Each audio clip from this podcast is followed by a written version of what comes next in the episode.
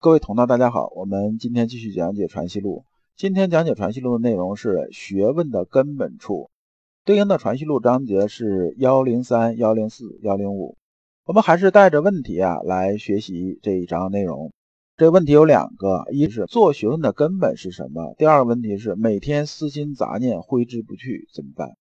这是很多啊修心学的人都碰到的问题。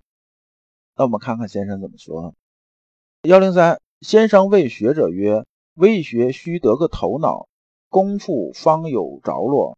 纵未能无见，如周之有惰，一提便醒；不然，虽从事于学，只做个一息而取，只是行不作，习不察，非大本达道也。”又曰：“见得时，横说竖说皆是；若于此处通，彼处不通，只是未见得。”这先生啊讲这段呢，我还是用白话跟大家说一下。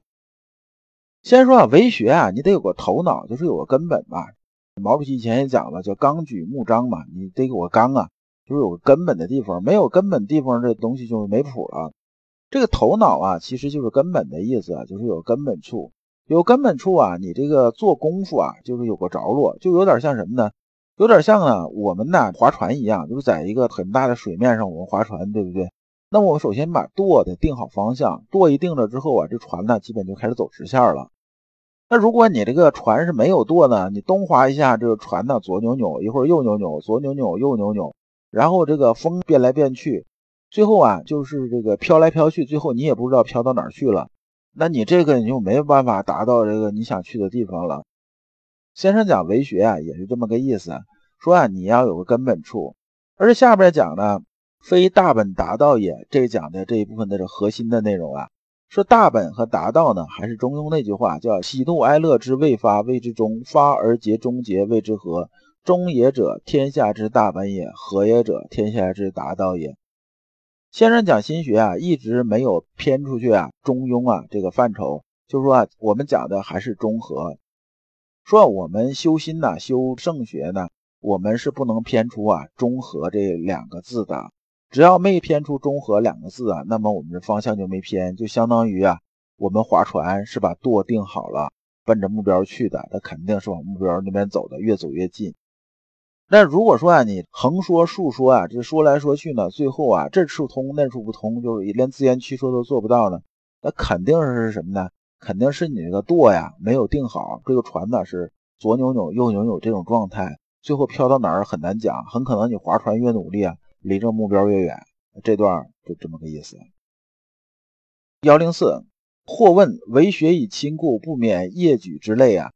又有人问先生啊，这个也是很多人啊跟老刘讲过的，说啊，我是想修心学的，我也想修圣学，我这个愿望是非常好的，我也很想做，但是呢，你看我还得过日子嘛，我还得糊口嘛，家里父母要养，要孩子要怎么着，要上幼儿园啊。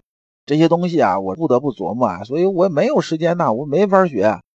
完事先生说啊，说你这个东西啊，这个基本上还是托词啊。说以亲之故而业举为累于学，则治田以养其亲，亦有累于学乎？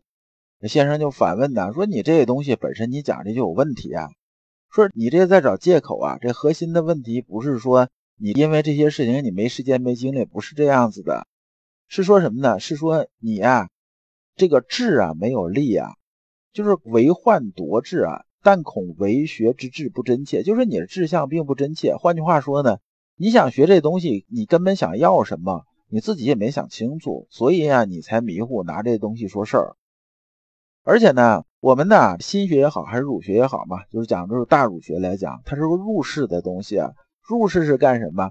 入世你自然而然要跟身边人打交道，要跟社会人打交道。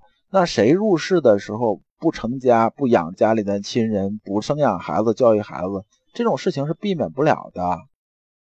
那么本身这个就是一个入世的这种智慧，那你怎么还可能跟你啊这些事儿有冲突呢？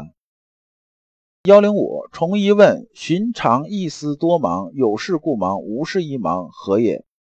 这重一啊是谁呢？重一是欧阳德啊，这个人最后啊官至礼部尚书啊。尚书是什么？尚书就相当于礼部的部长，然后侍郎是副部长，说这个是坐的位置还是蛮高的。他讲这个意思是说呢，我平常的时候吧，我心里边呢想来想去，想来想去，就是心思啊，发心动念这些东西啊，就妄念如惊雷嘛，就特别多。一会儿一个想法，一会儿一想法冒出来，就是咱们之前讲那个出入无时啊，莫知其乡啊，就是妄念特别多。说有事儿的时候吧，有想法多，这很正常，因为有事儿我得琢磨事儿，是不是？那没事的时候嘛，也有各种想法冒来冒去的，这个是怎么回事？这也是我们修心学的人常碰到的问题。先说啊，天地气机原无一息之停，然有个主宰，故不先不后，不急不缓。那么这里边呢，原文呢我就不去念了，它里边有这么几个词啊，我讲一下。虽筹作不万变，这个筹作的意思是指啊，我们中国人呢讲这个大家在一起啊，就吃饭喝酒啊之间互相敬酒，宾客之间互相敬酒这么个意思。这里边啊是指啊交际应酬，就是说你搞人际关系嘛，这些事儿，就是这个变化是很多的。那么呢，下边呢讲天君泰然，白体从令。这个泰然是出自啊宋朝的范俊的《湘西集》卷五啊。这里边从这里边出的，那么先生讲的意思是说呢，你啊总是心里头有些想法，有些妄念的，这是很正常的事儿。你看天地之间呢，所有事物它运转呢都是生生不息的，没有东西是彻底停下来，停下来就是什么？停下来就是死了嘛，对不对？所以呢，我们心里头总会有些想法过来过去，过来过去，这是非常正常的。你想，我们心里的一点想法没有，那是不可能的。但是呢，我们还是之前讲那个例子，就上节课讲那种例子嘛。就像这个，你是一公司的总裁、总经理嘛，你对每天清洁阿姨打扫卫生这件事情啊，你知不知道这事儿？你知道，你知道这事儿，你知道咱们这公司是天天有人早上起来打扫卫生的，对不对？但是你不去过问就行了。我们心里头有些这种想法，它是平常这种想法。比如说晚上到这个六点了，是不是？这老刘这心里突然冒出一个念头，说是不是该吃饭了？有点饿了。那么可能。因为这生物钟这种问题嘛，我每天到六点时都可能冒出这种想法，这是正常想法。那你就像看天上的云彩似的，它飘过去就飘过去，它飘过来就飘过来吧，你甭管它就行了。这是正常这种状态。所以我们讲这动静这关系啊，静不是说它不动了，它就是静了，是说呢它自然这种流动，我们呢就是对它无感就可以了，就是自然它在心里边飘过去就完了。那么讲动是说什么呢？动是说我们对它有关注，这就是动。这两个是不一样的。静不是纯粹的那意义上，它完全不动了，像死了一样，木偶一样，不是这样子的。那么动呢，是说呢，就像咱们上节讲的一个例子啊，说这下边水管爆了，这一爆了，下边一楼办不了工了，你当总经理啊，这事你就得关注，就得过问了。那么这就是动。我们修心体的时候也是这样，就是老刘晚上到六点的时候感觉饿了，然后。突然这冒出一个想法，是不是该吃饭了？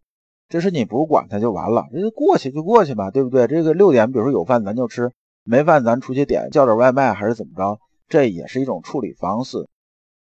但你说啊老刘这三天没吃饭了，这事这个再不吃估计快饿死了。这事你是是不是要想办法弄点饭吃了？那么这就是动的这种状态。所以动静之间就是这么个分别。这一讲啊，到这里就结束了。我们下一讲讲如何克服好名的毛病。感谢诸君。老刘啊，一直相信修身之道在于互相印证，同道为鉴，共同进步，是我们修身的这种必由之路。如果啊，诸位同道对老刘分享的内容比较感兴趣，愿意一起交流、聆听更多的分享，可以通过专辑介绍里面的联系方式联系老刘。今天的内容就到此结束，再次感谢诸君。